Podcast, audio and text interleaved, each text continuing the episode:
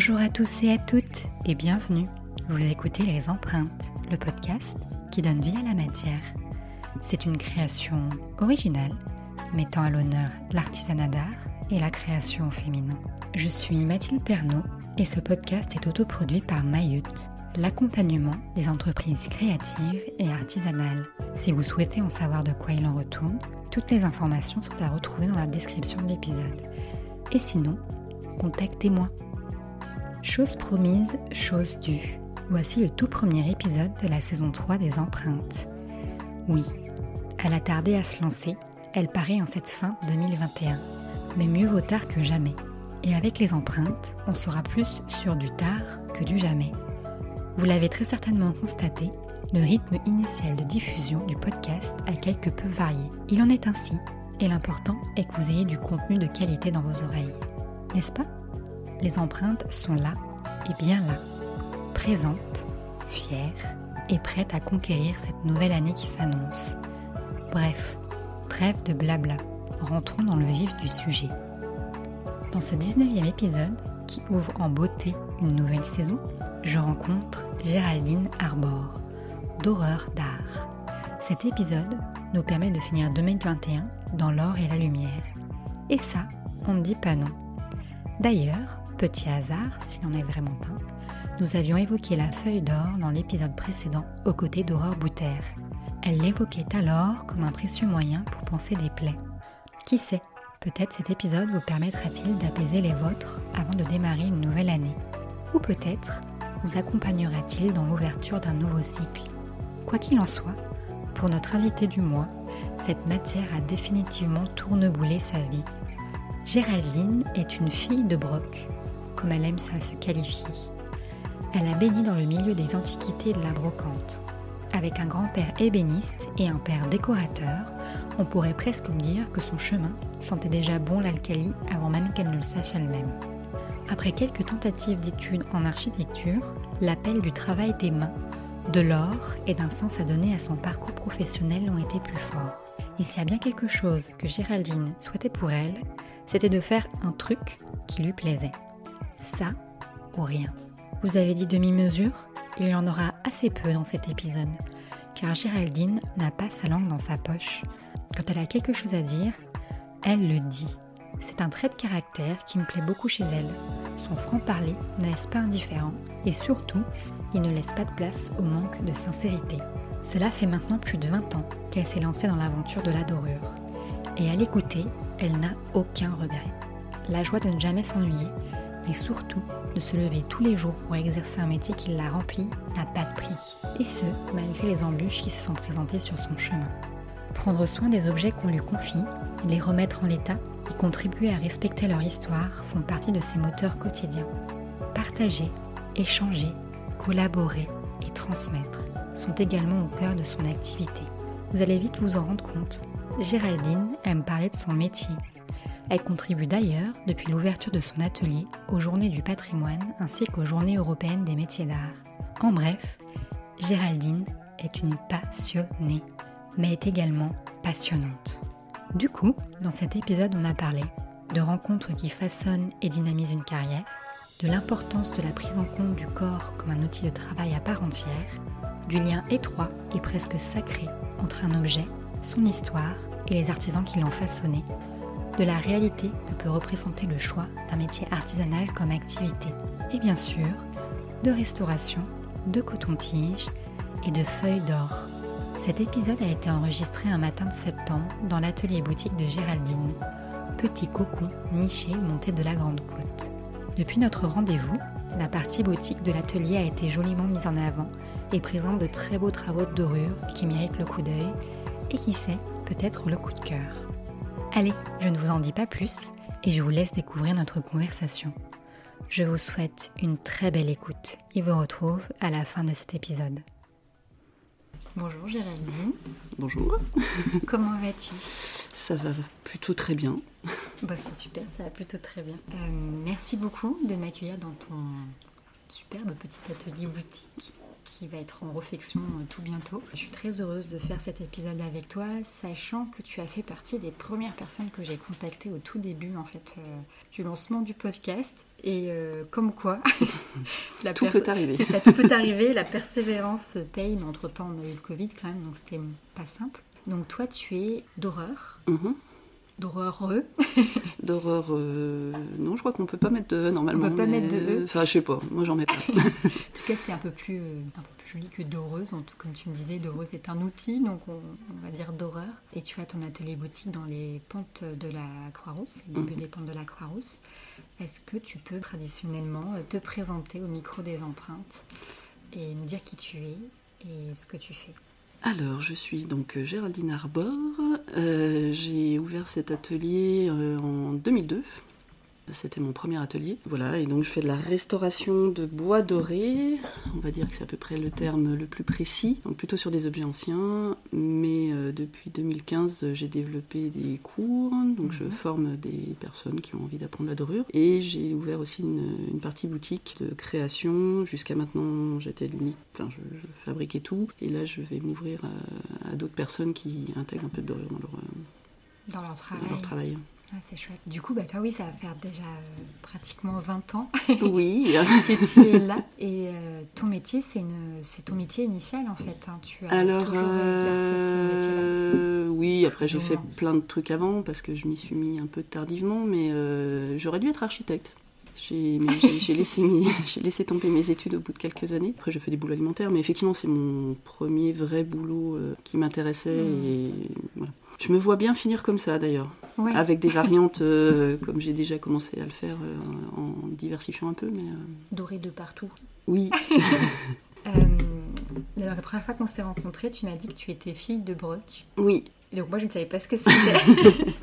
Est-ce que tu peux euh, bah, expliquer ce que ça signifie? Il y a sûrement plein de gens qui ah savent ce que c'est, mais moi je ne savais pas ce que c'était et je pense que c'est assez euh, significatif. Euh, eh ben j'ai un peu été élevée dans le milieu des antiquités et de la brocante, voilà. Mhm. Donc en fait c'est fille de brocanteur. Alors si on remonte plus loin, c'est même plus que ça parce que mon grand-père était un peu ébéniste aussi avait son atelier au fond du jardin. Il avait transmis pas mal de choses à mon père, et mon père, avant d'être brocanteur, était euh, décorateur en fait. Et il posait déjà de la feuille d'or euh, dans des appartements à Lyon.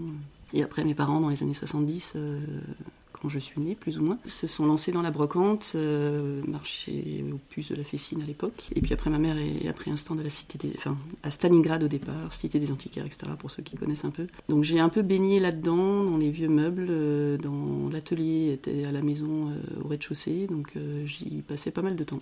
Oui, les chiens font pas des chaînes d'une certaine façon. Un petit peu, ouais. Alors après, ma soeur a pas du tout aimé ça et voilà, était pas du tout là-dedans. Mais moi, euh, ouais, j'avais, j'avais pas euh, mon petit sac à main quand j'étais petite euh, avec des rouges à lèvres et des machins. J'avais une petite caisse à outils avec des tournevis et un, un mini marteau. C'est trop bien. Et qu'est-ce qui te plaisait du coup dans l'atelier de ton grand-père? Ce que tu m'as dit aussi, Alors, grand, du temps. Grand-père pas trop parce que je l'ai pas. Il, est mort. Euh, j'étais, j'étais toute petite. Je l'ai un peu connu de plutôt de mon père en fait. Euh, les odeurs de cire, de ah, bizarrement euh, aussi le décapant, l'alcali, euh, des choses qui normalement font. moi, c'est un peu ma Madeleine de Proust euh, quand j'ouvre une bouteille d'alcali. Mais ouais, les odeurs, les, la, poussière, les. Après, c'était c'était déjà retapé en fait. C'était c'était réparé, restauré. Il y avait ce côté prendre soin des objets et les transmettre mm. qui me plaisait. Alors lui, c'était pour les revendre, mais. Oui, il y a un côté quand même très sensoriel dans ah oui, oui, complètement. Euh, justement, ils chinaient tous les deux avec ma, mère. Mon père était dans l'atelier, ma mère détestait ça, et ma mère était à la boutique. Euh, c'était plutôt ça leur organisation. Bah, quand justement j'ai voulu arrêter mes boulots alimentaires qui m'intéressaient peu et chercher vraiment un truc qui me plaise, j'ai commencé à chiner un peu avec eux. Et mon père m'a montré plein de choses. Et effectivement, euh, je vois pas comment on peut acheter un meuble ancien sur un site internet. Euh, parce qu'il faut ouvrir le tiroir, voir comment il, a été. Enfin voilà, déjà pour savoir si c'est un, objet, une copie ou pas. Enfin voilà, c'est vraiment très lié à, et tout ce qui est en tout cas objet ou meuble, j'allais dire ancien, oui, en mm. effet, c'est important de pouvoir euh, un peu les manipuler, euh, les mm. voir en vrai. Mais en même temps, c'est quand même ultra pratique maintenant, tout ce qui a été développé en Oui, oui, bien sûr. Bah, de toute façon, c'est ce qui a un peu sauvé les antiquaires aujourd'hui. Hein, c'est ce que, j'allais dire, je pense que ça a vachement aidé. Il y a 20 ans, j'avais pas mal de clients antiquaires, aujourd'hui, j'en ai quasiment plus. Hein, donc, Oui. Il y a un site qui s'appelle Selency, euh, pour moi ça me fait penser à ça, qui est justement sur tout ce qui est euh, objets, meubles anciens, Mm. Euh, qui est que en ligne. Donc en l'occurrence, tu ne peux pas euh, toucher, voir les objets, mais c'est un peu le principe euh, de récupérer des, des jeux- beaux objets, de les remettre un petit peu Mm. euh, en forme et puis de pouvoir faire le lien avec des acheteurs dans tous les coins de la Mm. France. Je n'ai jamais rien acheté sur le site pour l'instant. c'est vrai qu'il y a quand même le plaisir euh, quand tu fais une brocante ou quand tu vas chez un antiquaire, euh, bah, aussi de discuter avec la personne qui, a, euh, Mm. qui vend les objets, quoi, qui va te raconter un peu leur vie. Et donc du coup, tu disais tout à l'heure que tu as commencé par les études d'architecture. Alors pourquoi tu as commencé par les études d'architecture et pourquoi est-ce que tu as arrêté aussi?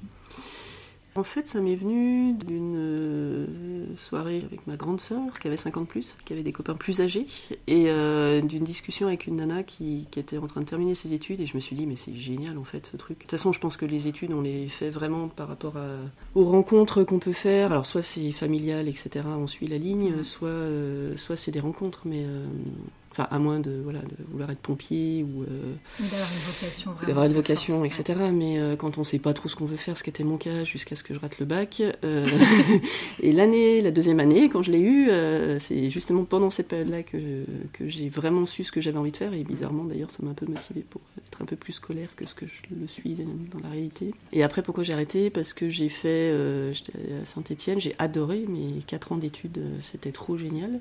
J'ai appris plein de choses et je suis très très contente. Mais euh, j'ai fait deux premières années, et puis deux deuxième années, et puis je me suis dit, c'est censé durer cinq ans. Bon, mes parents sont sympas, mais je suis pas sûre qu'ils me suivent pendant dix ans. C'est ça.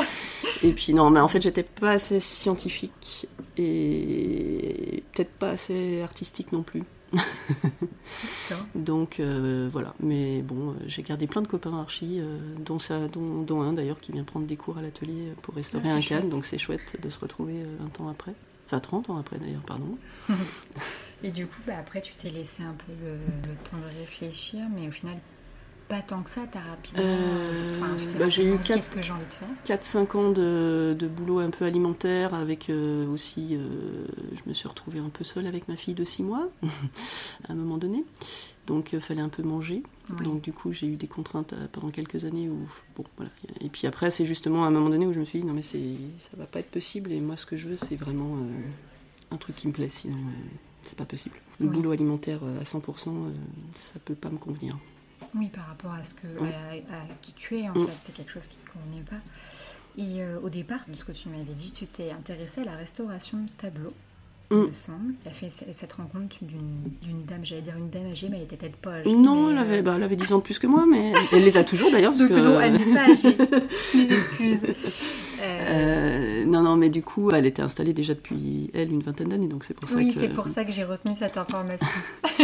Oui, en fait, je suis allée voir la, la restauratrice de tableaux de mes parents antiquaires à l'époque. Euh, ma mère m'avait dit, bah tiens, va, va la voir. euh, entre la restauration de tableaux, elle fait un peu de dorure. Toi, t'aimes bien, être un peu, t'es un peu minutieuse, t'aimes bien bricoler. C'est peut-être un truc qui peut te plaire. Pour une fois, j'ai écouté ma maman. Bon, je sais pas si elle va écouter ce podcast, mais tu pourras toujours lui envoyer. Je l'ai pas toujours écouté. Mais là, je l'ai écouté et c'était une bonne idée. Merci maman. et effectivement, elle, euh, Véronique m'a montré bah, le peu de ce qu'elle savait en dorure, comme elle me l'a dit elle-même. Après la restauration tableau, non, ça m'avait pas trop branché parce que je trouvais ça justement, j'étais pas assez artistique. euh, c'est- Ouais, trop compliqué, c'était- trop voilà. complexe. La couleur, c'est pas, c'est assez compliqué. Alors ça s'apprend, hein, mais c'est pas forcément ce qui m'attirait. Et du coup, elle m'a dit, bah prends un cadre chez tes parents euh, qui traînent, euh, viens le restaurer, je te montre ce que je sais faire et tu verras déjà si, si le, la- le matériau te plaît. Elle, ça lui plaisait pas du tout. Après, j'ai compris pourquoi, parce qu'elle avait pas du tout le matériel adapté. Et effectivement, quand on essaye de poser de la feuille d'or avec un- une lame de cutter sur un bout de carton, ça peut pas marcher en fait. Donc euh, c'est pas que le matériel, mais ça compte quand même pour beaucoup. Et du coup, j'ai adoré ça et je me suis dit non, mais c'est vraiment ça. Et après, j'ai fait une vraie formation euh, en dorure avec des vraies doreurs. Avec des vrais doreurs. Et justement, quelle était cette formation? Il me semble qu'elle était très intensive, la première Ouais. que tu as suivie. C'était un stage, en fait, c'est plus un stage intensif de deux semaines euh, où on était en immersion totale et à fond. Et j'ai juste eu la chance de tomber sur une super restauratrice euh, qui nous a vraiment appris les bases. Mhm. Mais vraiment les bases, les produits de base, les techniques de base. Comment... Donc c'est des produits du 17e avec les techniques qui sont euh, adaptées. euh, donc euh, assez peu d'évolution euh, technique et, et moderne, on va dire. Euh, mais du coup, c'est très précis. Il faut Oui. faire chauffer à telle température. Faut, voilà, enfin, c'est très très très précis. Et, en fait, en deux semaines, bah, je restaurais un cadre, hein, donc j'étais pas d'horreur, mais j'avais quand même les bases, j'avais pris plein de notes. Et après, j'ai fait un stage derrière chez les Indoreurs et et après, j'ai surtout appris toute seule. Euh, je me suis tout de suite. Euh, bah, j'ai commencé dans l'atelier de mon père, qui était encore là, pour bricoler sur des choses pour moi. J'ai refait l'année suivante euh, le même stage, mais un peu en perfectionnement.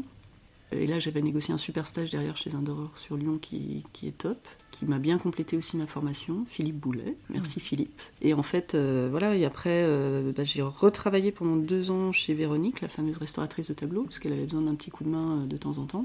Et en fait, on a monté une, clientèle comme ça, euh, puisque ces clients amenaient les tableaux à restaurer et mhm. souvent le, cadre qui va avec.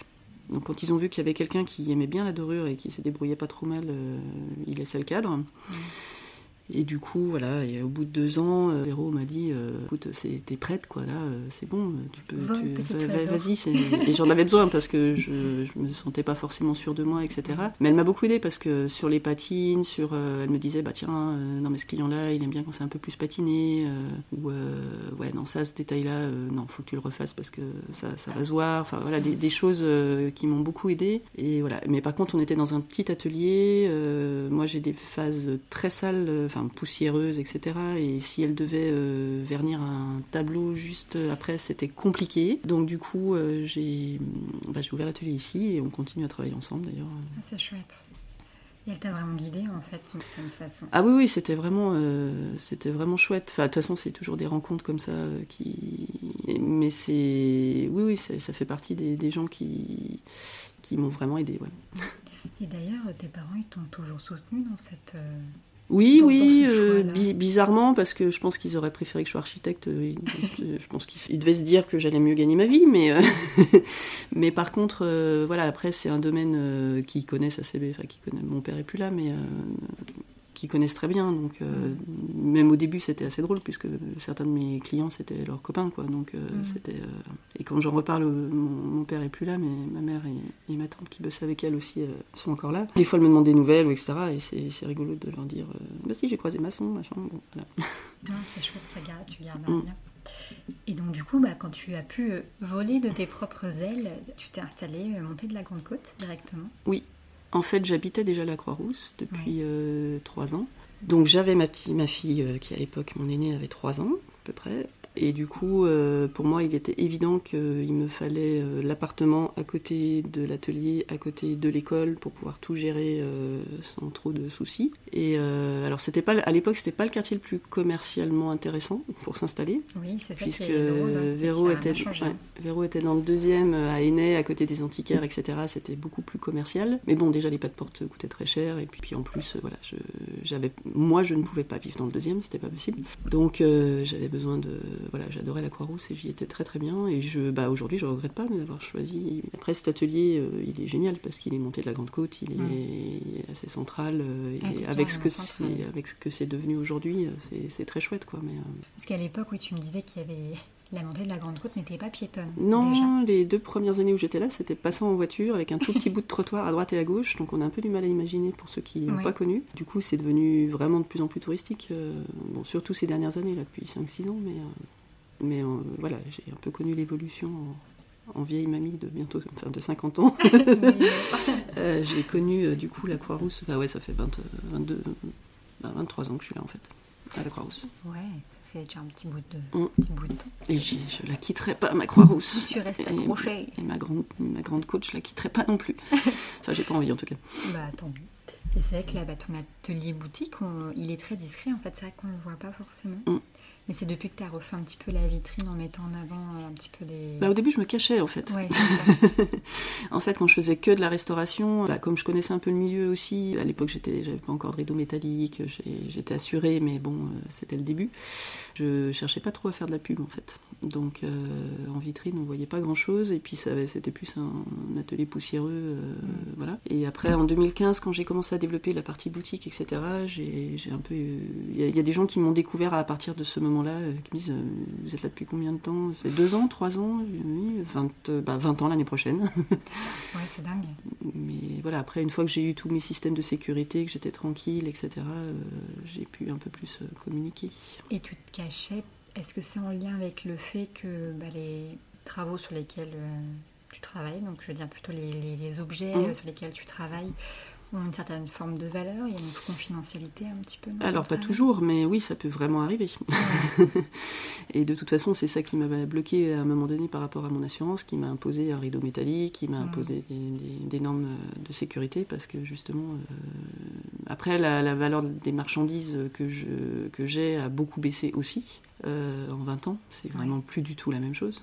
Une, glace qui valait 3-4 000 euros euh, il y a 20 ans, enfin l'équivalent de 3-4 000 euros il y a 20 ans, euh, aujourd'hui ça vaut euh, des fois allez, 800 Et pourquoi? Parce que c'est pas trop à la mode. Alors après, euh, voilà, quand on, on regarde un peu les magazines de déco, euh, qu'on fait les salons, etc., c'est du, il y a pas mal de design, etc., mais avec des fois une pièce un peu exceptionnelle, euh, un- une glace hyper rococo, hyper brillante, hyper. Mais voilà, le 19e est pas vaut plus grand chose en fait. Ouais, d'accord. Après, euh, voilà, ça m'est arrivé d'avoir des pièces vraiment exceptionnelles. Le 17e, euh, chouette quoi. Ah c'est- là où on, je, je- je complète mon assurance pendant 2-3 mois, le temps que l'objet est là, je fais encore plus attention, etc. Bon, après, c'est aussi parce que mon père, après le- la brocante, quand ça, ça a commencé à baisser, justement, avait monté une boîte de transport d'antiquité Ah, et s'était fait piquer un camion merde. rempli. Donc, euh, du coup, euh, c'est pour ça que j'ai toujours aussi été un petit peu sensible à ça. Ouais, mais comme quoi, euh, la malchance de ton papa là-dessus, enfin l'expérience de Mm, ton papa t'a bah, aidé. Oui, oui, oui, c'est clair. Non, non, du coup, je, je suis méfiante. Voilà. Mais il faut l'être un peu. Oui, Bah, disons qu'après, voilà, le, le- le milieu des antiquaires, enfin de, des, des objets d'art comme ça, euh, c'est pas pour rien qu'il y a un service euh, de police exprès pour ça. Je savais pas qu'il y avait un service Si, de si, police. si, si. euh, Bah, après, c'est pas pour le petit truc, mais quand il y a un gros cambriolage dans une belle maison euh, et qu'il y a plein plein d'objets qui, qui ont été piqués, euh, il y, a, y a des services spécifiques, ouais, objets Ah. d'art, quoi. Pas, pas, que pour les musées et les Oui, bien sûr. le Van Gogh ou le je sais pas quoi qui se fait voler, mais. Il y a euh, des particuliers ouais. aussi qui ont euh, Mm, des très mm. beaux objets, oui, bon, c'est clair. Et euh, bah, du coup, on va partir sur ton métier, parce Oui. qu'on n'a pas trop parlé. Euh, en quoi consiste ton métier? Parce que toi, tu fais de la restauration, Ouais. comme tu expliquais, puis tu fais d'autres choses. Mm. Maintenant, tu fais des- aussi des, des stages, des collaborations, Mm. ça commence à se mettre en place. Mais en quoi consiste ton métier euh, Si tu devais le définir, expliquer à quelqu'un euh, ce que tu Eh fais ben, je vais faire ça pour les journées du patrimoine dans 15 jours. Ouais. en fait, le, le principe de base, c'est euh, bah, on m'amène un objet euh, abîmé. Alors, c'est souvent un cadre mais, ou une- un miroir, mais ça peut être un fauteuil, ça peut être Mhm. n'importe quel objet qui serait en bois doré. Enfin, Quand on dit bois doré, c'est du bois sculpté doré, ou c'est plus récemment, 19e, euh, du, enfin, ce qu'on appelle du stuc, qui n'en est pas, mais. mais- donc ce qui est génial, c'est je ne sais jamais ce qui va me tomber dessus. Donc soit on me passe un coup de fil avant, soit on débarque avec un truc. En disant voilà, j'ai ça à restaurer. Et du coup, euh, bah, l'intérêt c'est de, de le remettre en état, d'étudier euh, quelle technique a été utilisée pour le fabriquer pour que mes restaurations soient conformes à ce qui a été fait avant. L'intérêt c'est de le remettre en état tel qu'il devrait être avec euh, le temps qui est passé sur lui, mais pas les accidents on va dire. D'accord. Donc en gros, euh, je vais faire un nettoyage très souvent parce que euh, c'est encrassé. Euh, il va y avoir des éclats, euh, des, des moulures qui ont, qui ont sauté, un fronton qui s'est cassé la figure, une femme de ménage qui est un peu trop frottée sur, sur la dorure pendant plusieurs siècles et qui a fait qu'il reste plus rien. Voilà. Et en fait, l'idée c'est de le remettre en état, mais qu'il soit pas neuf. Oui. En sachant que le- la difficulté, c'est que quand on pose de la feuille d'or, elle est euh, hyper clinquante. Ouais. Et donc, du coup, quand on pose un carré de feuille d'or clinquant sur une dorure 17e d'époque, bah, il faut user euh, ce qu'on Oui, a ça, fait. donc, en fait, on pose de l'or pour en enlever derrière. Ensuite, on nettoie et après, on ressalit. Enfin, voilà, il y a des choses qui peuvent paraître un peu étranges comme ça, mais. Et après, voilà, l'intérêt, c'est de, bah, à la fois de ne jamais trop savoir euh, ce qui va nous, nous tomber dessus. Donc, c'est le même. Enfin, on peut pas s'ennuyer, en fait. Oui. On- C'est ce que tu me disais, tu t'ennuies jamais, il y a toujours un, parce un que challenge. euh, tout est un peu différent avec des bases similaires, mais euh, des fois on a des réactions, on comprend pas pourquoi. Euh, Là, je- hier, je essayais de décaper un trumeau tout banal. euh, Qu'est-ce que c'est? c'est un miroir, c'est une boiserie en fait avec un, miroir et, et en fait il y a un tableau euh, au-dessus. Donc c'est ce qu'on mettait typiquement au-dessus des cheminées. Donc on se regarde dans le miroir et quand on lève un tout petit peu plus la tête, on a un tableau euh, au-dessus. Et il a été repeint avec une peinture dorée euh, il y a quelques décennies. Ça me semblait pas si extraordinaire que ça et en fait bah, j'ai sorti mes huit décapants, euh, il y en a pas un qui marche. Donc du coup j'ai poncé. Voilà. Donc hier j'ai tout poncé. Mais et là c'est un peu la surprise parce que je m'attendais Enfin voilà, c'était bon, voilà, peinture dorée, décapant, j'en ai plein, je vais forcément trouver un qui va marcher et bah non, ça n'a pas voulu marcher. Donc on sait, même avec l'expérience, il y a des choses, euh, voilà, c'est hyper aléatoire. Donc c'est ça qui est intéressant aussi. Complètement. Oui, c'est ce que tu me disais, c'est un métier très méticuleux. Mm. En tout cas, toi, c'est quelque très pointu, c'est quelque mm. chose qui te plaît. Il y a cette notion aussi de recherche. Mm. Euh, il y a toujours le côté un peu surprise aussi, euh, qui donne peut-être un peu de sel, je dirais, avec les, les, années qui peuvent passer sur le métier. Et du coup, bah, en fait, c'est vrai que c'est des objets qui ont une histoire. Et donc, en fait, tu as un rapport à l'objet et potentiellement à la personne euh, qui a récupéré l'objet qui est enfin c'est une sorte de triptyque qui est en train de se créer. Il y a de l'émotionnel j'imagine aussi peut-être à gérer. Oui oui oui ben déjà il y a enfin pour moi quand c'est un objet euh, vraiment très particulier c'est et compliqué à fabriquer euh, c'est vraiment le respect de mm. l'artisan. Il y a 200 ans il y a 300 ans qui qui a passé des heures et des heures parce que je le sais et qui a un savoir-faire, euh, même des fois aujourd'hui on ne pourrait pas faire euh, une copie euh, aussi belle de certaines choses. Bon après le taux horaire du, moment n'est plus le même non plus et on est un peu moins exploité, tant mieux d'ailleurs, mais voilà. Mais je ne sais pas si j'aurais préféré être 18e. Enfin pour certaines choses je crois que je préférerais être 18e même en étant une femme. C'est vrai? Des fois ouais, mais pas pour tout effectivement, il y a d'abord un respect par rapport à, l'objet qui a traversé le temps, euh, qui, euh, avec en parallèle la personne qui l'a fabriqué ou les personnes qui l'ont fabriqué. Et puis après, oui, oui, euh, c'est clair qu'il faut que le, feeling passe avec le, client. Ça m'est bon, ça m'est arrivé deux fois de refuser un boulot parce que je le sentais pas du tout par rapport à la personne, ce qui est pas deux fois en 20 ans, ça va. C'est vrai qu'il faut que ça passe. Enfin, en fait, il faut que la personne déjà nous fasse confiance. Et quand je sens qu'il n'y a pas de confiance ou peu de confiance, c'est compliqué. C'est très très rare, mais voilà. Donc des fois euh, de toute façon, voilà, on n'est on pas très nombreux, mais on est quand même 7 ou 8 sur Lyon. Euh, maintenant, on sait très bien que très souvent, euh, les gens vont faire faire plusieurs devis, et d'ailleurs, mhm. c'est très bien, puisque je fais, ça m'arrive aussi de le faire. mais des fois, voilà, des fois, ils me disent, bon, ça, des retours de clients qui me disent, là, vous n'êtes pas forcément moins cher, ou je sais pas quoi, mais bon, on vous fait confiance. on, a, on, a, envie, que ce soit vous qui le fassiez, quoi. Alors quand c'est comme ça, c'est génial. mais bon, c'est quand même souvent, souvent le cas. Mais oui, oui, après, quand, euh, quand, euh, parce que de toute façon, si ça se passe mal avec le client euh, et qu'on attaque l'objet, c'est très compliqué. Moi, je trouve ça quand même incroyable aussi, cette notion de se dire que tu es un maillon de la chaîne. Mm. Parce que tu me disais à l'époque, il y avait parfois quatre métiers mm. pour effectuer tout un travail, on va dire, de restauration et de dorure de se dire voilà, qu'il y a les mains de quelqu'un d'autre qui ont façonné un objet. C'est vrai que c'est assez. Euh, il y a tout un respect qui se met en place. Enfin, moi, je, trouve ça super beau en fait. Au-delà de l'histoire de l'objet euh, émotionnel, familial potentiellement qu'il y a eu. Quoi. Et toi, tu travailles aussi. Euh, enfin, tu travaillais parce que tu as arrêté, mais tu travailles aussi sur tout ce qui est, j'allais dire, patrimoine, bâtiment. J'ai pas forcément arrêté, mais c'est vrai que je, je, calme un peu les chantiers pour des problèmes de dos et d'âge. je vais peut-être pas grimper dans les échafaudages jusqu'à 60 balais ou 70, puisque je pense que je ne m'arrêterai pas à la retraite.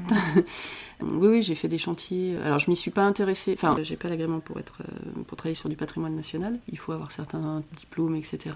Après, j'ai travaillé sur des objets classés, par contre. Mhm. Et euh, bah, pour des églises aussi, des grilles euh, de l'abbaye de Cluny, des petits chantiers sympathiques aussi. J'ai adoré faire ça. Après, effectivement, physiquement, ça me coûte trois mois de sciatique derrière. Oui, est-ce que ça vous euh, Voilà. je suis pas sûre.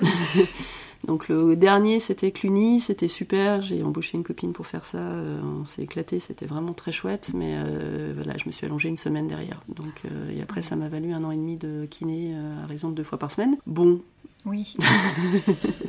c'est vrai que c'est des métiers qui peuvent être très physiques aussi. Hein. Alors en fait, il n'y a pas, même en atelier, hein, c'est compliqué parce que. Oui, j'allais dire même pas dans le sens forcément lourd, hein, mais dans le sens euh, positionnement peut-être du corps. En fait, on est, on est, obligé d'être penché. Alors c'est un peu le problème aussi. Par exemple, j'ai des copines qui sont créatrices de, de, vêtements, etc., qui font de la couture. C'est le même problème. Elles ont toutes des problèmes de cervical. On est obligé d'être penché en avant. Et alors j'ai fait des établis à ma taille. Donc pour mes élèves qui viennent, c'est un peu compliqué des fois quand ils sont plus petits parce que je suis un peu grande. mais j'ai des petits marche-pieds. J'ai des petits marche-pieds pour eux. mais euh, mais c'est vrai que même en adaptant, il euh, faut, faut, faire gaffe. Quoi. Tu sais que moi, c'est quelque chose euh, auquel je pense toujours. Parce que la fille ne lâche pas l'idée d'un jour se dire peut-être qu'elle qu'elle fera un métier artisanal ou en partie.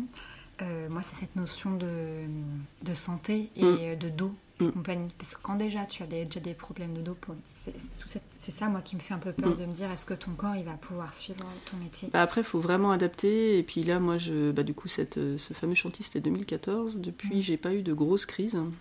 J'en ai eu quatre quand même euh, dans ma carrière. Parce que, euh, bah parce que je fais du yoga une fois par semaine. enfin, quand il n'y a, pas de, quand a pas de Covid, je fais du yoga une fois par semaine, je vais à la piscine une fois par semaine. Et là, j'ai même requiné depuis un, an. Et en fait, il faut, il faut bouger. Faut, après, tu connais, euh, mm. j'ai pas fait venir d'ergonome, mais j'ai tellement travaillé sur les postures avec les différents kinés que j'ai eu que, voilà, je, des fois, tu vas arriver à l'atelier, je vais être dans une position étrange, le pied sur sur un gros tabouret super haut, euh, en fente avant, euh, comme, si je, comme si je faisais de l'escrime, et, etc. Et en fait, c'est mon moyen de, mm. de, bloquer le dos et de pas me faire mal, euh, enfin de le mettre dans une position qui, qui, me fait pas, qui me fait pas mal. Après, il y a les étirements, il y a mais bon, de toute façon, euh, en vieillissant, euh, hmm. quoi qu'il arrive, euh, en fait, on se rend compte que, les petites choses s'accumulent et les petits bobos, les petits machins, les petites, oh, petites entorses, etc. Bah, après, on a une petite fragilité à ce niveau-là et puis bah, avec l'âge, ça s'accumule. Donc, faut faire, faut faire avec. Et, voilà. Mais en faisant, voilà, en, en ayant conscience, moi, j'en ai pris conscience, pas tout de suite, tout de suite. Après, euh, au bout de deux crises, euh, qui à chaque fois me coûtent six mois, euh, parce que je, avec des arrêts maladie de 2-3 mois et on n'est pas indemnisé, hein, ou très très très très mal. donc je reprenais le boulot quand même, mais j'étais pas en état, donc je faisais un espèce de mi-temps thérapeutique à la louche, d'où l'intérêt d'habiter au-dessus de l'atelier, c'est quand même assez pratique. Donc je bossais deux heures, je remontais m'allonger une heure, je redescendais, enfin... Ouais, c'est quand même tout un... C'est un peu, un peu pénible. Ouais, c'est clair. Et tu vois, c'est quelque chose qu'on a on, l'a évoqué, c'était bien sûr l'implication du corps, etc. Euh, et puis côté parfois physique de certains métiers, mais c'est vrai qu'on tu travailles avec tes mains, avec l'intégralité de ton corps au final, et tu tiens des positions parfois longuement. Mm. Et euh, ouais, je trouve ça vraiment intéressant bah, de. En fait, c'est un tout, ça, fait partie de ton métier, donc de pouvoir en prendre soin, bah, pour, euh, parce que ça reste une machine en fait. Et les petits objets, on peut les, on peut s'arranger, on peut les orienter, on peut, mm. voilà, les, les grands miroirs de 2 mètres de, haut, euh, quand mm. ils sont sur l'établi, je m'amuse pas à les déplacer toutes les, toutes les 10 minutes, quoi. Alors le pire, c'est la console, le fauteuil, euh, parce que là, du coup, on est obligé d'être des fois à l'intérieur de l'objet, donc on se, voilà, Voilà, donc là, je vais, je fais plus de kiné, de mm. yoga et de piscine sur ces moments-là. Et euh, tu travailles du coup, enfin, tu collabores avec tout un réseau de d'artisans, j'allais mm. dire, pour, sur certains objets, des fois. Oui, oui, oui, oui. Bah ça, ça s'est fait petit à petit. Euh, mon petit réseau s'est fait petit à petit. Il est beaucoup à la Croix-Rousse, mais pas que. Moi, j'ai des notions un peu d'ébénisterie que mon père m'avait transmises, que mon grand-père avait transmises à mon père. Enfin, j'ai surtout les outils, en fait. J'ai récupéré les, ciseaux à bois, les, voilà, des petits outils que j'aime bien. Mais euh, j'ai des notions, mais dès que c'est compliqué euh, ou que je vais, voilà, que c'est un objet ancien et qu'il faut quand même pas déconner, je, je mm. l'envoie chez un. Je, je, travaille avec deux ébénistes un qui est sur la Croix-Rousse et un qui est dans le troisième. Après, j'ai une restauratrice de faïence avec qui euh, je, elle me fait toutes les polychromies euh, des statues, etc. Et puis après, il y a les restaurateurs de tableaux euh, ou de papier. quand j'ai un client qui m'amène une toile qui est très encrassés, euh, je vais leur proposer de. Oui, d'avoir un regard dessus. Donc après, je donne des adresses, les gens y vont ou pas, parce que ils, font, des fois, ils ont déjà leur restaurateur, mais en mm-hmm. tout cas, on travaille souvent ensemble. Et inversement, enfin, à chaque fois, euh, tapissier aussi, euh, quoi d'autre? Ils savent être déjà. Et après, voilà, bah, dans les artisans, c'est comme dans tout. Hein. Il y a des gens bien, des gens moins bien, des gens qui sont ultra cher euh, et c'est pas très justifié, et d'autres qui Mhm. bossent super bien et qui sont tout à fait corrects au niveau tarif. Donc, euh, bizarrement, mes copains sont plutôt, euh, sont plutôt honnêtes. sont plutôt honnêtes, mhm. sympas, et voilà. Donc, du coup, quand je donne une adresse, en général, c'est que vraiment, c'est des gens avec qui j'ai bossé et je sais qu'ils travaillent bien, qu'ils respectent la déontologie du restaurateur Mhm. d'œuvres d'art et qui sont pas non plus excessifs. Et voilà. C'est- Moi, je trouve ça super de bah, de- d'user de, ce type de réseau quoi, Mm. Pour vous faire travailler les uns, euh, les uns avec les autres. Ouais. Bah, c'est arrivé de, de travailler à 3 ou 4 sur un objet, en fait. Donc, Ouais. on se le passe. euh, En plus, ça fait perdurer les métiers aussi, les Ouais. savoir-faire en Mm. fait. Puis les gens, des fois, n'ont pas de notion de. Justement, ils amènent un objet. euh, Alors, par exemple, pour les, les tapissiers, c'est rare qu'on m'amène l'objet. C'est plutôt Mhm. les tapissiers qui viennent vers moi, mais ça dépend. Mais ils n'ont pas forcément. Voilà, ils ont un objet à restaurer. Ils se rendent pas compte qu'il y a euh, de l'ébénisterie, euh, Mhm. de la polychromie. ils viennent pour de la dorure, mais il n'y a, pas que ça, en fait. Oui, il y a tout un panel. Et euh, est-ce que tu peux nous parler un petit peu plus de la dorure? Il me semble qu'il y a trois feuilles sur lesquelles tu peux travailler. Donc, tu as la feuille d'or, Oui. la feuille De cuivre. de cuivre, et j'ai pas la dernière. Euh, c'est de la feuille d'argent en général. Alors après, il y a, y aussi du palladium, etc. Mais ça, c'est plus contemporain. En restauration, bah en fait, en restauration, c'est là où il faut avoir l'œil. et Mm. C'est un métier, ça s'apprend. On t'amène un objet doré, euh, bon bah ok, c'est doré. Alors Mm. c'est doré à la feuille, soit. mais bon, donc ça peut être effectivement de la feuille d'or, qui est la technique euh, la plus ancienne et la Mm. plus traditionnelle, mais qui à partir du 19e est assez rare. Donc euh, quand on amène un objet un peu récent, ce qu'on appelle nous récent, c'est du 19e, déjà tu peux te poser la question. Ensuite, euh, à partir justement du 18e, euh, fin 18e, ils ont inventé de la feuille de cuivre, qui Mhm. ressemble vraiment à la feuille d'or, c'est la même couleur. C'est vrai? Je te l'avais pas montré Je crois pas. Bon, faut que je te montrerai. C'est vraiment la même couleur, c'est vraiment de l'imitation feuille d'or en fait. Euh, D'ailleurs aujourd'hui sur internet quand on voit de la feuille d'or super pas chère, c'est pas de l'or, c'est du cuivre. Parce que l'or coûte cher de toute façon. Donc l'inconvénient c'est qu'elle s'oxyde avec le temps. Donc du coup ça, ça va en 30 ans, 50 ans, il va y avoir des petits points verts qui vont apparaître. Donc ce qu'on appelle le vert de gris. Donc c'est comme ça aussi qu'on repère que c'est de la feuille de cuivre ou c'est de la feuille d'or. Mais il y a aussi de la feuille d'argent posée avec une assiette, euh, c'est-à-dire le fond noir, et avec un vernis jaune par-dessus, mais qui imite super bien la feuille d'or. Donc pareil, au 19e, euh, on avait inventé cette technique-là pour euh, un peu démocratiser la dorure, les objets dorés. Du coup, bah, il faut avoir l'œil pour savoir, parce que du coup, si c'est de l'or, il faut restaurer à l'or, si c'est du cuivre, il faut restaurer au cuivre, si c'est de... Et encore, il faut trouver la bonne couleur d'or et de cuivre. Il y a des variantes en fonction des carats. Et après, ça peut être, si c'est de l'argent, euh, bah, ça va être compliqué de dorer avec autre chose. Donc ça veut dire euh, pas mal d'observations, effectivement. Et du coup, comment est-ce que toi tu qualifierais la feuille d'or si tu devais la désigner? S'il y avait des, des, je sais pas, des adjectifs à lui donner ou toi, comment tu Euh, l'aperçois la feuille Alors moi, mon, ma, ma vision a changé quand je suis allée chez Dovet, qui était le dernier fabricant de feuilles d'or euh, en France. Qui a fermé il y a 5-6 ans maintenant. Et j'avais amené des élèves, on était allé faire une visite là-bas, parce que c'était mon fournisseur depuis 20 ans. Et j'ai, quand j'ai vu la, le- le- la- la méthode de fabrication, euh, tout le temps, toutes les étapes pour fabriquer euh, ce petit carnet de feuilles d'or euh, qui coûte une fortune, bah, j'ai, ouais, j'ai eu encore plus de respect pour, le, pour l'objet. Non, c'est alors des, des termes, Dis-toi, qu'est-ce que ça t'évoque? La zénitude. En fait, faut être hyper zen quand on pose de la feuille d'or. Ouais. C'est tellement fin, ça s'envole tellement au moindre truc, euh, courant d'air. euh, voilà, si on est énervé, mais c'est même pas la peine. oui, tu Euh, m'as dit que ça pouvait rendre un peu fou. Enfin, pas fou, mais qu'il y avait des gens tendu. Qui, ouais, qui- Bah, en fait, quand on ne connaît pas, forcément, on est tendu parce que d'abord, c'est un truc qui coûte cher, donc on se dit on va pas gâcher euh, tout ça. Et puis, ça, bah, je sais pas, on, on respire juste à côté et ça suffit pour, euh, pour qu'elle s'envole. Donc après, avec l'expérience, on sait faire autrement. Mais au début, c'est un peu agaçant. Et du coup, il faut, ouais, il faut être hyper serein, croire à fond, se dire non, elle va pas s'envoler, non. Et puis, alors, des fois, elle va se poser là où on n'avait pas exactement prévu et il faut accepter. Et donc, qu'une fois qu'elle est posée, tu peux plus la déplacer? donc voilà, quand on est débutant, on a, voilà, on a prévu de mettre une bande, euh, on va dire de 4 cm par 8 cm, et bizarrement, bah, il y a- elle se pose euh, de travers, et du coup, euh, bah, euh, bah, tu as couvert la partie que tu as couvert, donc c'est ce que je leur dis à mes élèves, c'est bah, tu appliques déjà là où elle, est- elle a bien voulu se poser, puis après bah, on fera un raccord, tout est, tout est rattrapable, il n'y a, pas de- y a pas de stress. quoi. C'est pas, c'est pas euh, par exemple de la sculpture sur bois, et euh, Oui. paf, on a le ciseau à bois qui part à côté, bon bah c'est mort, on n'a plus qu'à recommencer. quoi. Heureusement, voilà, c'est pour ça ça que c'est pas si stressant que ça, mais bon, pour un débutant, c'est toujours compliqué d'intégrer ça, mais on, peut toujours. Et d'ailleurs, ce qui est rigolo, c'est que les objets anciens, des fois, quand tu vois une glace qui, ou un objet qui est très très usé en dorure, on voit un petit carré de feuilles qui, qui, apparaît en fait au milieu d'une usure. Et en fait, c'est parce que le doreur, il y a 200 ans, il s'est planté et il a fait un petit raccord. Donc à cet endroit-là, il n'y a pas 8 microns, il y a 16 microns. Donc quand ça s'use, euh, la première couche euh, disparaît et la deuxième, elle apparaît. Donc du coup, mmh. c'est assez rigolo euh, de, voir que bah, déjà à cette époque-là, bah oui, de toute façon, on ne peut pas dorer parfaitement du premier jet un objet vu mmh. la texture et les formes qu'ont les objets en plus. Donc on est obligé de faire des petits raccords. Donc c'est pas. et tu peux dorer tout ce que tu veux alors à peu près, oui.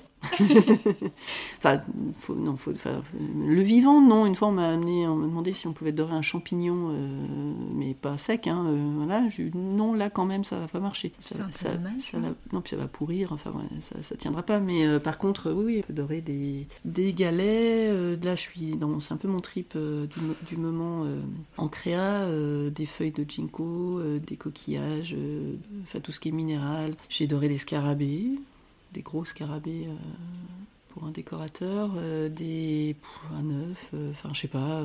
oui, c'est quoi l'objet ou l'élément le plus fou que tu aies doré? Alors le plus fou, c'est pendant ma collab, euh, parce que j'ai participé à une collab en juin dernier, et euh, on était 25 euh, métiers différents, enfin 25 artisans et une dizaine de métiers différents. Et on est venu me chercher pour aller dorer un cœur en verre soufflé direct sorti du four à 800 degrés. Donc j'ai mon petit copain d'horreur qui est complètement fou et la cœur qui était avec moi qui est venu me chercher à 11h du soir en me disant Eh bien, on va faire de la dorure. T'es prêt à faire de la dorure tout terrain? Il ben, je te connais pas depuis longtemps, mais j'ai peur. et en fait, c'était génial. C'est du coup, ils ont donc les souffleurs euh, ont travaillé euh, l'objet et sur une des dernières cuissons, on est arrivé euh, à la sortie du four, poser des feuilles d'or. Alors pas avec nos outils habituels parce que ça mhm. allait tout cramer. Donc il a fallu trouver des techniques, comment lâcher la feuille. On était en extérieur à 11 h du soir avec des courants d'air. enfin toutes les contraintes possibles et imaginables, mais le rendu était assez chouette. Et on s'est bien marré surtout. Ah ouais, Mais ouais, non, ça on va dire que maintenant ça peut être dans la liste des choses les plus dingues. Après, les scarabées sont assez compliqués à adorer aussi. Enfin voilà, il y, a le côté euh, technique euh, et, le côté esthétique qui est différent aussi. Mais, euh. Et là, tu me parles de pas mal de, de collaborations. C'est quelque chose que tu, enfin, que tu aimerais pardon, mettre en avant aussi avec la boutique? Ouais que si je me souviens bien, tu, là, tu vas un peu réorganiser un mm. peu ton atelier boutique justement pour donner un peu plus la part belle à l'aspect boutique. Je vais séparer en fait la partie boutique de la partie atelier. Euh, on va arriver à avoir une boutique qui n'est pas hyper poussiéreuse tout le temps, que c'est un peu pénible. peut-être. ouais, un peu plus chouette. Et du coup, je, vais accueillir euh, des. Alors, c'est des personnes qui sont passées par l'atelier euh, pour apprendre à dorer ou voilà, qui faisaient autre chose que de la dorure classique. Mhm. Et ça faisait un petit moment que ça me trottait dans la tête parce que voilà, il y a des, des, choses que je fais en boutique que j'aime bien faire et d'autres un peu plus commerciales, on va dire, mais que j'aime moins. Et puis là, j'ai pas mal de boulot en restauration en ce moment. Donc l'idée, c'est d'accueillir d'autres créateurs, enfin créatrices d'ailleurs, parce qu'il n'y a que des filles. Bon, c'est pas voulu, mais c'est comme ça. Donc ça va être chouette, puisque ça, ça va nous permettre d'avoir, euh, pour, euh, je prépare ça pour Noël, avoir une boutique un peu sympa. Alors, je veux pas d'un concept store, parce que l'idée, c'est vraiment de. Bah, c'est que des artisans lyonnais. Mhm. L'idée, c'est même de pouvoir faire du sur-mesure. C'est-à-dire qu'elle propose des choses, mais euh, en fait, on peut complètement passer une commande et avec un petit délai quand même euh, respectable, euh, faire fabriquer tel objet comme on a envie, etc. Je suis assez contente de, ça et puis ça met une dynamique chouette aussi dans, à l'atelier parce que la solitude de l'artisan d'art est un peu, enfin de l'artisan tout court d'ailleurs, est un peu pesant. Après, c'est pour ça que j'ai fait partie des, gens qui ont créé Arpente, des associations, des voilà, j'ai toujours été dans des pas mal de, regroupements parce que justement, euh, de temps en temps, c'est agréable d'aller boire un café avec un autre artisan, euh, d'échanger sur euh, mm, t'as reçu tes cotisations Oui, qui a un peu, mm. même si métier différent, qui a des problématiques qui sont semblables. Et mm. d'ailleurs, tu m'as parlé d'un, alors je ne sais plus du coup si c'était en juin ou pas, mais tu m'as parlé de, ce regroupement dans le, j'allais dire dans le sud de la France, les grands ateliers. Ouais, le grand atelier dans le Verdon. Le grand atelier, dans le Verdon, ouais. Et que tu m'as dit que c'était 8 jours absolument fantastiques. Ouais, ça m'a changé ma vie. Ça m'a changé ma vie de créatrice. ça t'a redynamisé un peu aussi après la période, on va dire Covid, on est encore un peu ouais, dedans. Ouais, ouais, Et puis après, voilà, moi j'ai toujours collaboré avec d'autres artisans, mais chacun faisait sa partie en fait. Mhm. On travaillait pas forcément ensemble. Donc après, j'avais plein d'idées depuis un petit moment, mais que j'arrive pas toujours à mettre en place parce que j'ai pas le temps. Et là, ce qui est génial, c'est qu'on se donne le temps pendant une semaine, on ferme nos ateliers, on se retrouve pendant mhm. une semaine. Euh, bon, à part les quelques heures où on dort séparément Enfin, séparément, je veux dire. oui, euh, c'est comme la colo. En voilà, c'est une euh, grosse colo d'artisans d'art qui déborde très très très très très rapidement sur les soirées, voire les bouts de nuit. Donc on finit, on dort 3-4 heures et on repart.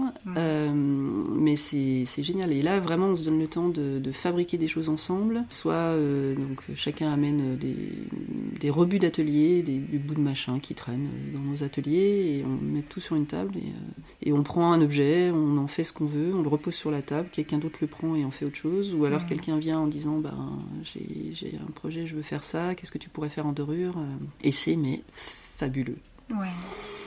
Donc à part le cœur en fusion, euh, j'ai doré des trucs euh, complètement improbables. Euh. Enfin la première journée, je n'ai fait que prendre des trucs sur la table et dire ah mais je pourrais dorer de la céramique, mais je pourrais dorer du bois brut, mais je pourrais dorer des, mm.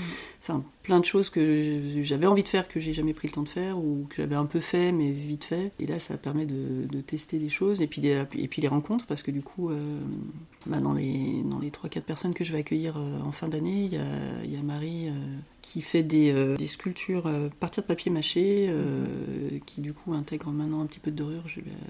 A fait un petit, une petite formation ensemble pour lui apprendre. Du coup, bah, elle est dans le Beaujolais, donc on va, enfin quelques-uns parce qu'on est dans toute la France, mais du coup ça me fait un petit réseau supplémentaire de, de, gens. Léna aussi qui fait du, du verre souffle, qui vient souffler de temps en temps sur Lyon, là, donc faut qu'on voit si on arrive à se croiser aussi. Enfin voilà, ça donne plein d'envie, plein de.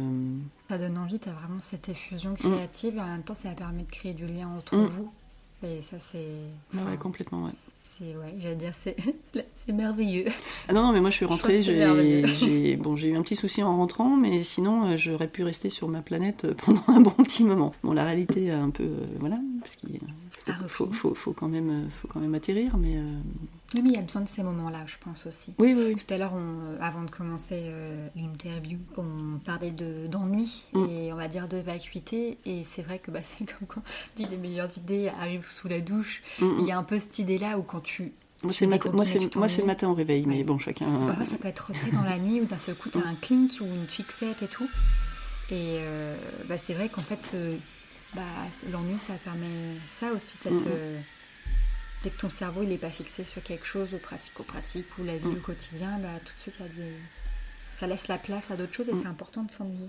Et puis là-bas, c'était, ce qui était génial, c'est qu'il n'y a aucun ego. Oui. Mais c'est un truc de fou. C'est trop bien. C'est-à-dire que c'est que des artisans d'art mais tous des pointures de folie. Euh, mais personne n'arrive en disant ah moi je sais faire ça tiens regarde j'ai fait ça mais c'est pas du tout ça quoi c'est euh, tiens je pourrais faire ça et puis deux heures après, ils t'amènent le truc, t'es là, waouh Il y a une humilité qui est très très importante, et puis c'est des gens qui, j'imagine, sont passionnés par ce qu'ils font. Ouais, ouais, et puis, euh, l'idée, c'est de partager les techniques. Moi, j'ai appris à trois, quatre personnes euh, qui avaient envie d'intégrer de la dorure dans leur euh, truc, alors sur un coin d'établi, un peu vite fait, voilà, mais en attendant, ils me rappellent, ils me disent, ah, c'est super, regarde, tiens, je t'envoie des photos, ah, j'ai un peu galéré pour ça, comment on pourrait faire, et voilà, et en fait, ça, le, lien, il continue. Le lendemain, on était tous en train de s'appeler encore, enfin, pas tous, mais enfin, c'est une famille. Mon mais vraiment, mais je, vais le faire euh, parce que j'ai vraiment envie de le faire. En fait, comme on est un peu répartis dans toute la France, je vais prendre ma moto et je vais faire un tour de, France de, tous ces artisans-là parce que ça donne super envie d'aller voir. Mm. Euh, en fait, euh, alors je ferai peut-être ça en quatre fois. Je vais faire des quarts de France parce que j'ai pas beaucoup de temps non plus. J'ai pas trois mois devant moi, mais mais ça donne super envie d'aller voir, d'aller les, les, revoir dans leur atelier parce qu'en fait, on a vraiment bossé ensemble. Alors Bon, les 25, euh, il y en a quelques-uns euh, avec qui j'ai pas travaillé. Euh. mais, mais bon, comme on mangeait ensemble, on, faisait tout ensemble, on, a vraiment des liens autres, voilà, que juste on s'est rencontrés sur un salon ou je sais pas quoi. Du coup, ça donne super envie d'aller voir chacun dans leur atelier. Et là, on est en train de programmer déjà un petit truc avec ceux qui sont en, Rhône-Alpes, parce que c'est trop génial, quoi. Ça ça, ça, fait partie d'un de mes rêves pour les empreintes aussi. Mmh de pouvoir faire un, comme tu dis, peut-être pas un tour de France, que je pourrais pas, mais voilà, euh, Mm, mm. aller rencontrer euh, des artisans un petit Bah, peu c'est ce que tu fais. Oui, tout Enfin, à pour fait. Pour euh, l'instant, c'est un peu plus localisé, mais ça serait génial de pouvoir Mm, faire ça. Il y a tellement des, des talents euh, partout et pour des métiers que tu trouves, retrouves pas, enfin, tellement exceptionnels ou tellement pointus que tu les retrouves euh, pas partout. Et puis là, en plus, ce qui est rigolo, c'est que euh, donc c'était pas 25 métiers différents, c'était à peu près une dizaine. Euh, parce qu'on était plus. C'est pour ça, justement, il y avait quatre souffleurs, par exemple, parce que de toute Mhm. façon, les souffleurs travaillent euh, à plusieurs. Mais c'était pas des gens qui travaillaient habituellement ensemble. Il y avait pas mal de tourneurs sur bois, parce que c'est dans une école de, sculpture sur bois, Escoulène, ouais. Ouais. Mais en fait, chaque sculpteur en fait fait des choses différentes. Enfin, c'est ça qui est Mhm. complètement dingue. Et c'est pour ça qu'il n'y a pas de concurrence et qu'il n'y a pas de. Puis comme dit, la concurrence en soi, c'est pas une mauvaise chose. Ça veut dire que le métier est vie, ça veut dire Mm. qu'il se passe des choses dans l'activité. Mais c'est vrai que c'est chouette de se dire bah, que ouais, l'ego, il est qui n'est pas un gros mot non plus, mais que là, il est mis de côté parce Mm. que c'est pour la technique, pour la matière, pour les rencontres, c'est beau. Bon, c'est à peu près tous les deux ans. Enfin, là, à cause du Covid, ils avaient décalé un peu. Et voilà, moi, j'aimerais bien le refaire en tant que participant parce que je suis arrivée, ben, je connaissais, enfin, j'étais prévenue, mais je suis un peu atterrie là-dessus. euh, Et euh, ça donne super envie de le refaire en sachant Mhm. tout ça et du coup d'en profiter pour apprendre aussi d'autres techniques. Et ça, j'ai pas pris le temps. Puis après, j'aimerais bien le refaire en tant que bénévole parce que euh, ça ne fonctionne que parce qu'il y a une dizaine de personnes qui sont tous des artisans d'art. Même les bénévoles, c'était ça. donc euh, du coup, sur la fin, il y avait un petit peu plus de temps, donc ils ont pu même participer pour certains à, à des projets. Et c'est non, non, c'est génial, c'est génial. Mais il faut pas en parler parce qu'après ils vont avoir trop de demandes et. Non, Non, mais par sont- contre, ça veut dire qu'il y a des choses à faire à ce Ouais, niveau-là. ouais. Bah après, c'est un des rares trucs, euh, apparemment, c'est les seuls en, en Europe qui organisent ça, quoi. Donc c'est vrai que ça pourrait s'étendre euh, Bah, les partout, quoi. moi, il faut que je les contacte. hein. Mm. Pour, pour les rencontrer. et Ouais. pour, euh, pas un modèle à mettre en place, mais voilà, des choses à mettre en place comme ça qui ont tellement de tellement de ouais, de valeur. Enfin, Mm.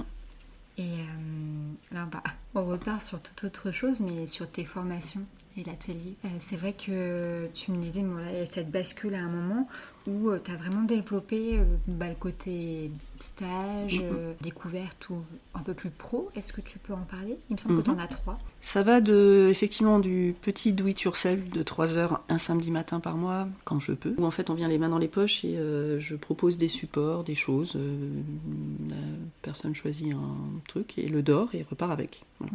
Donc ça, il faut quand même 3 heures parce que c'est un peu long, il y a pas mal d'étapes. Mais ça reste vraiment juste euh, initiation à la dorure, manipulation de la feuille, etc. Donc en fonction de la taille de l'objet, soit c'est de la feuille de cuivre, soit c'est de la feuille d'or. Mais en tout cas, euh, voilà, ça permet en 3 heures déjà de, de tester un truc. Après, j'ai les cours restauration qui sont euh, un peu plus longs, puisque du coup, c'est des personnes qui amènent un objet à restaurer. Et en restauration, du coup, on a 80% de préparation avant la dorure. Oui, c'est ce que tu me disais. C'est très, très long, en fait. Voilà. En restauration, c'est vraiment beaucoup de, de préparation. euh, donc du coup, bah, en fonction des projets qu'ils amènent, euh, ils vont venir euh, trois, quatre fois. C'est assez rare quand même. En moyenne, c'est une petite dizaine, un petit peu moins. Et puis j'ai des élèves qui viennent avec des projets de ouf. Donc euh, ils sont là depuis deux ans. euh, ils viennent. Alors après, c'est pas, c'est pas un abonnement toutes les semaines, etc. Puisque c'est donc je prends deux personnes maximum en même temps. Donc ça reste vraiment du très individuel. Et j'ai pas du tout envie de développer plus que ça. Et du coup, les deux personnes sont à des stades qui peuvent être complètement différents aussi. Donc il peut y avoir quelqu'un qui est en train de dorer et quelqu'un qui attaque à peine euh, son Mhm. nettoyage. Et ça fait des rencontres aussi entre les gens qui est très très chouette. J'ai que des élèves cool. non, mais sans rire, c'est fou ce quoi. est. hein. Et euh, c'est gentil. Euh, Non, mais tu vois ce que je ouais, veux ouais, dire. euh, Bah du coup c'est après c'est là c'est du loisir créatif donc c'est que du bonheur c'est que du voilà c'est Mhm. des gens alors souvent c'est des gens qui ont des, des boulots à responsabilité qui ont besoin de se détendre etc ou des jeunes retraités dynamiques mais euh, ou des jeunes en formation qui cherchent un, un peu ce qu'ils ont envie de faire et ça me permet aussi de, de réfléchir voilà et après ça va jusqu'à la formation pro donc jusqu'à bah, en tout cas jusqu'à la fin de l'année je peux encore faire des formations prises en charge complètement etc après les ils ont mis en place un nouveau système pour qu'on puisse plus le faire donc euh, je vais voir si data, data, tu étais alors, je suis, data je suis data docké, mais il faudrait que je passe le Calliope. euh, c'est un peu lourd. à- Mm. Voilà, donc je- là, je me tâte encore à savoir si je le fais ou pas. Mais du coup, j'ai formé ben, des professionnels. Donc, c'est pas, c'est pas pour être doreur à la base, c'est des professionnels dans des domaines euh, autres qui veulent intégrer de la dorure en fait dans leur création, dans leur métier. Donc, j'ai fait des, pas mal de métiers différents. Alors, soit c'est quand ça ressemble un peu à de la formation, c'est des restaurateurs de tableaux par exemple qui Mhm. veulent avoir quelques notions en dorure. Donc, ils vont être capables de faire un nettoyage, euh, un- une petite réparation. Voilà. Puis si c'est trop compliqué, ils peuvent envoyer vers un doreur. Mais sinon, il y a eu des ferronniers, euh, des restaurations de, de meubles, euh, customisation, etc. Mhm. pour intégrer de la dorure. Enfin voilà, plein plein de un marbrier, enfin voilà, des, des gens euh, dans des domaines un peu différents et c'est très très chouette aussi. Donc là c'est une formation sur mesure. On monte un dossier, on discute avant pour savoir ce qu'ils ont besoin. Donc ça peut être deux jours, ça peut être euh, une semaine, euh, ça peut être un mois. C'est le maximum qu'on ait fait. Et, euh, et là, du coup, ils sont tout seuls et moi, je, je les forme vraiment euh, complètement. Euh, on cherche les techniques qui vont aller avec leurs matériaux, leur, euh, le rendu qu'ils désirent, etc. Ouais, c'est super complet et puis vraiment personnalisé. C'est Oui, après, euh, je sais qu'il y y a des, des boîtes qui fonctionnent euh, pas comme ça, mais. euh, oui, mais toi tu comme ça. Alors, encore une fois, c'est parce qu'elle est plus rentable, mais euh, après, je trouve que voilà, hu- humainement, c'est chouette. Alors après, bon, je, je pourrais prendre deux pros en même temps, Mhm. mais voilà, comme c'est vraiment du sur-mesure, je fais quatre ou cinq formations dans l'année, donc ça dépend de, de ce qui vient. Et euh, d'ailleurs, je me demandais, est-ce qu'il y a beaucoup d'horreur en France Ou est-ce que c'est un métier qui, qui se perd un petit peu? Et est-ce que tu aurais des, je sais pas, des conseils ou en tout cas par ton retour d'expérience, des choses à dire Mhm. euh, aux personnes qui voudraient se, bah, se lancer dans ce métier-là, dans ce domaine Alors, je le dis assez souvent parce que je suis assez souvent sollicitée, vu qu'on n'est pas très nombreux. En France, combien on est, je ne saurais pas te dire. Il y a 3-4 boîtes sur Paris euh, avec beaucoup d'horreur, etc. Mais euh, c'est beaucoup des ateliers comme moi, tous on est seul ou à la limite avec un apprenti, mais c'est la majorité des ateliers, on n'est pas très nombreux. Enfin, c'est pas des grosses entreprises. À Lyon, on est 7-8.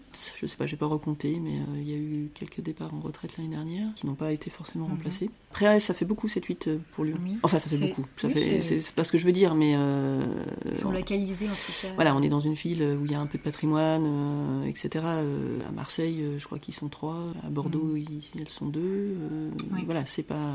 Il y en a un peu dans la campagne, mais c'est un peu compliqué là parce qu'il faut arriver à se faire connaître euh, quand on est loin. C'est- enfin, pas évident. rural, Surtout en dorure, compliqué. puisque c'est quand même plutôt citadin, voire bourgeois, puisque c'est vrai que les objets Oui. qu'on restaure sont quand même euh, plutôt euh, de cette catégorie-là. Euh, après, conseil, euh, bah, j'ai pas mal de gens qui viennent se renseigner parce qu'ils veulent faire des reconversions. Moi, je, je- je dis toujours, si vous avez vraiment envie de faire ça, faut, faut foncer, hein, c'est génial, etc. Par contre, faut juste avoir conscience de plein de choses. c'est pas un boulot euh, qu'on va faire en tant que salarié, ou c'est très très rare de le faire en tant que salarié. Donc ça veut dire qu'il faut avoir envie de monter sa boîte, il faut avoir envie de s'embêter avec les fournisseurs, avec l'URSSAF, avec euh, l'administratif, avec euh, tout ça, qui n'est pas notre métier en fait, la com. euh, Tout l'aspect, oui, gestion d'une voilà, entreprise, gestion en d'une fait. entreprise, voilà. Et même si c'est une petite entreprise, ça prend quand même beaucoup de temps. Après, on est dans des métiers qui sont clairement pas rentables. C'est-à-dire qu'en restauration, euh, ben, comme je disais, on a quand même très souvent des surprises, même avec l'expérience. Donc euh, on- ça peut très bien se passer. On prévoit de passer 10 heures euh, sur un, un objet. Alors on a un taux horaire que notre comptable nous a, nous a indiqué pour être rentable, etc. Qui est moins élevé qu'un mécano, euh, que d'autres métiers. euh, voilà. Mais du coup, le problème, c'est qu'on passe rarement euh, les 10 heures en question Oui. puisqu'on est assez petit peu perfectionniste. Coup, bah, on y repasse euh, le temps qu'il faut et on compte pas en fait. Pas réellement notre temps. Si, enfin, quand on compte de temps en temps, euh, on est un peu déprimé. Donc le taux horaire euh, est des fois divisé par deux parce qu'on va passer beaucoup. Voilà. Donc du coup, c'est pas rentable. euh, voilà. Enfin, j'en vis depuis 20 ans, mais j'ai pas des prétentions du tout élevées quoi. Donc après voilà, quand c'est quelqu'un qui vient d'un métier, parce que souvent c'est des, des gens qui, qui ont fait des études, qui ont Mm. des métiers à responsabilité, etc. et qui débarquent, voilà, ils gagnaient 2000, 3000 euros.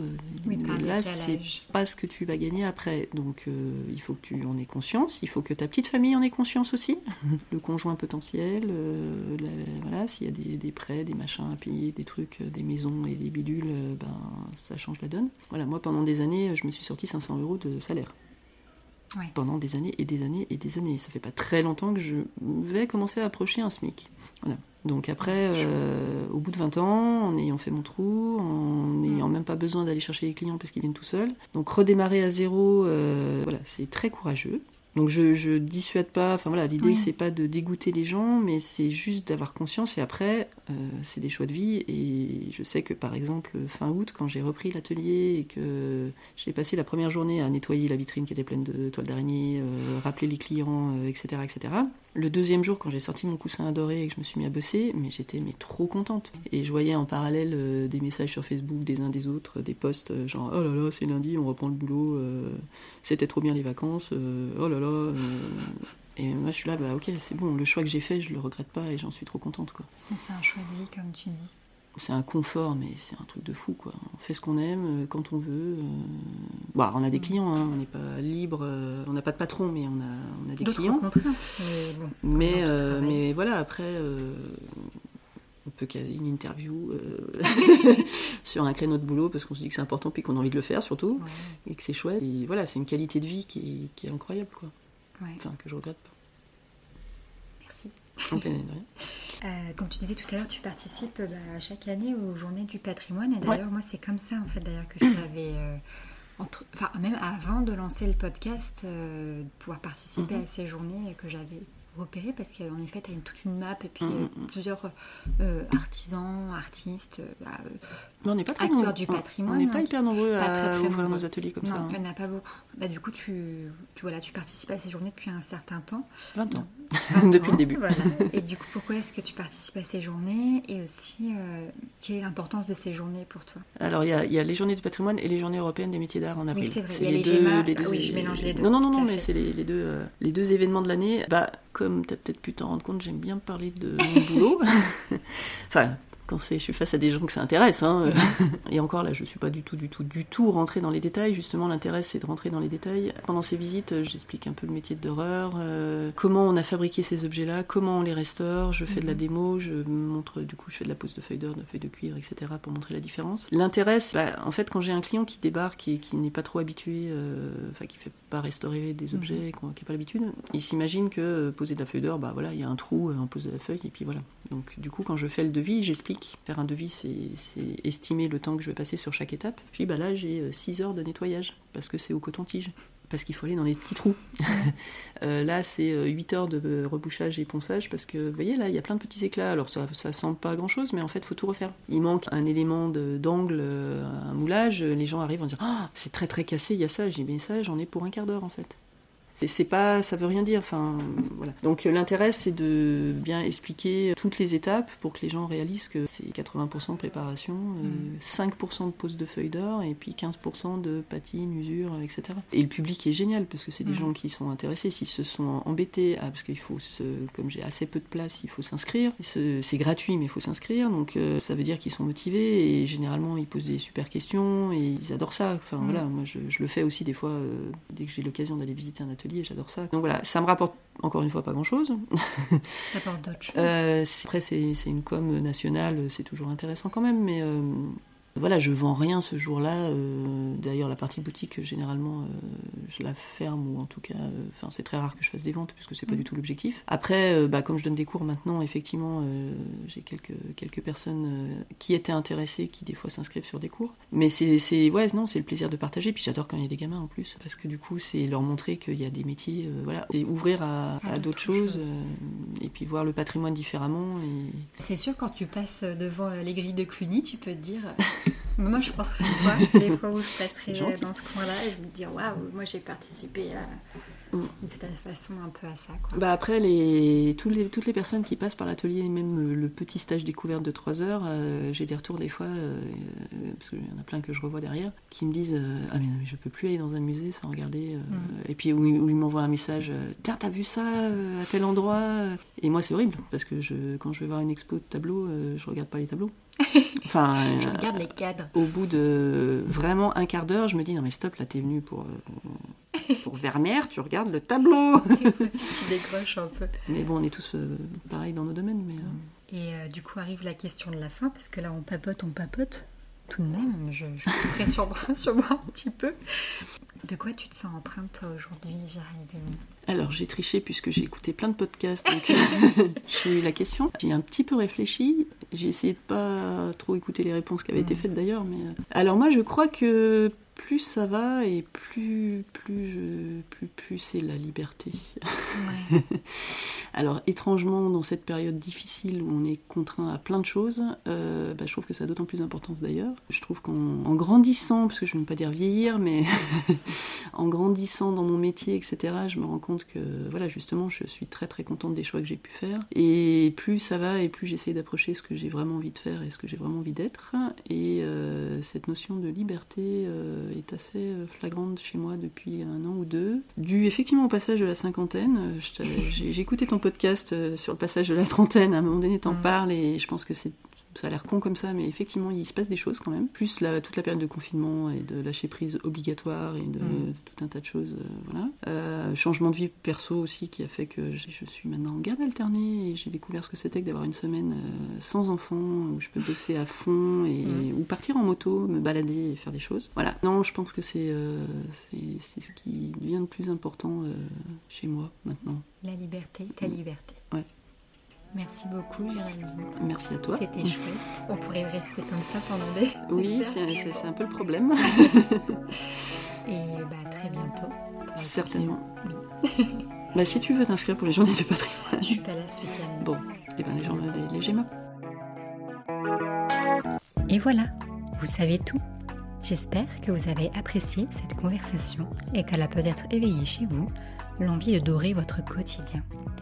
Si vous ne connaissez pas le travail de Géraldine et de ses acolytes, foncez jeter un coup d'œil à son atelier boutique. Pour conclure, je dédie cet épisode à ce nouveau cycle qui s'ouvre. Je vous souhaite une année d'alignement, d'harmonie et de douceur. On en manque cruellement et j'ose espérer que 2022 sera une année où le lien, les échanges, l'écoute et la bienveillance seront au rendez-vous. Les empreintes s'y adonnent sincèrement et j'espère qu'au travers des épisodes du podcast, vous trouvez du réconfort et parfois même une respiration dans notre monde bien agité. Quoi qu'il en soit, chère auditrice et chers auditeurs, je vous envoie toute ma tendresse et ma lumière. Je termine cet épisode en vous remerciant pour votre fidélité et pour votre écoute, toujours. Si vous souhaitez prolonger un peu cet épisode et que cela n'est pas déjà fait, je vous invite à vous abonner à la newsletter des empreintes est envoyée suite à la sortie de l'épisode du mois. Si l'épisode et le podcast vous ont plu, n'hésitez pas à laisser une note ou un commentaire sur Apple Podcast. 5 étoiles, ce serait le top. On aime bien et je vous assure que ça a son importance. Mais surtout, si vous a plu, partagez-le. Partagez-le auprès de ceux et celles qui pourraient en apprécier le contenu. Et si vous souhaitez être au courant de la suite des épisodes, je vous invite à suivre les empreintes sur les réseaux sociaux ou alors à vous abonner. En attendant, je vous souhaite de rester curieux et curieux et de continuer à tendre l'oreille. Et je vous dis à très bientôt.